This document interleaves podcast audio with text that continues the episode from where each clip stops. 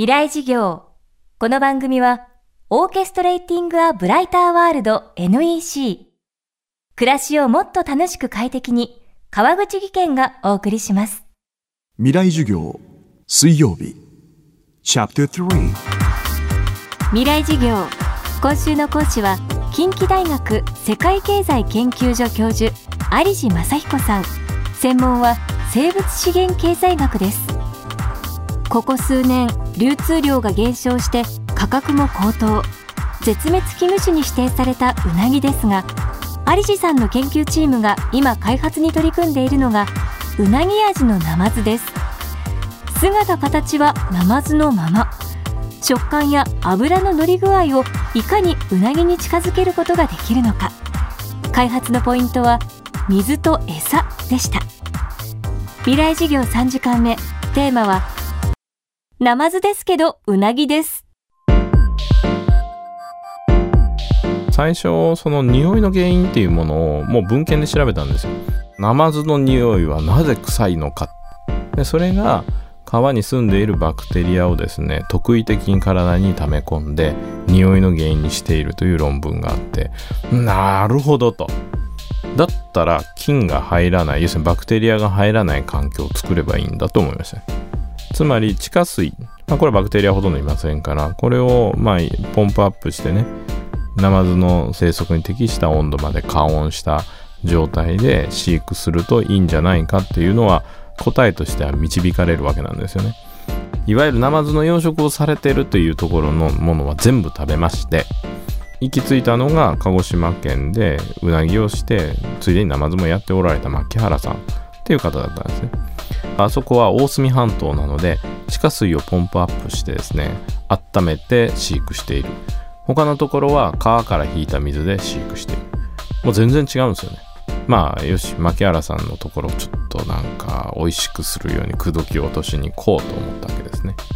次にあのもう一つ進めてたのは、まあ、どうやって美味しい油を乗せていくかっていうことを考えるの。これは餌でコントロールするしかないよねっていうふうには思ったんですよね。で最初ちょっといろいろ飼育実験してて分かったことがあるのはもうじゃあ油の乗った餌をボンボンボンって入れたらどうなるだろうって言ったらもうポロンって死によるんですわ。おそらくは餌を上手にコントロールしながら油を乗せていくっていう丁寧さが必要なんだろうなっていうふうに思ってですね。だんだん配合率を変えるとかそういうふうな方法をとってみたと。でそれが餌の開発なんですけど私あの今でも覚えてるんですけど牧原さんとこのナマズの味ってマスの味がしたんですよ。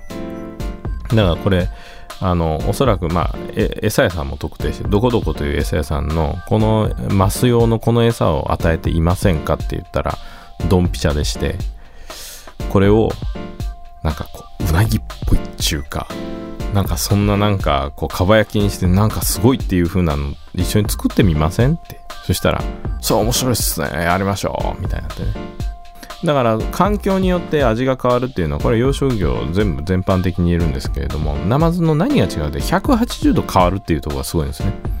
ほんの数パーセントブレが出るじゃないとものすごく変わるんでじゃあこれ上手にやって仕立てていくとそこでいろいろやってみましたね水質と餌の種類によって味に大きな違いが出る。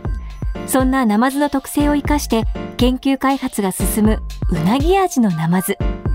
今年は格安航空会社ピーチアビエーションの夏の機内食メニューにも採用されました。実はあの、まあ、狙いははっきりしていてですねあのうなぎ風味のナマズっていう風なねことで何を狙ったかっていうとそれを食べていただいた方がですねいわゆるワンコインだとか1000円以内のやつってもうこれでいいんちゃうかと。ええやろと。もう十分やん美味しいやんと思ってほしいんですね。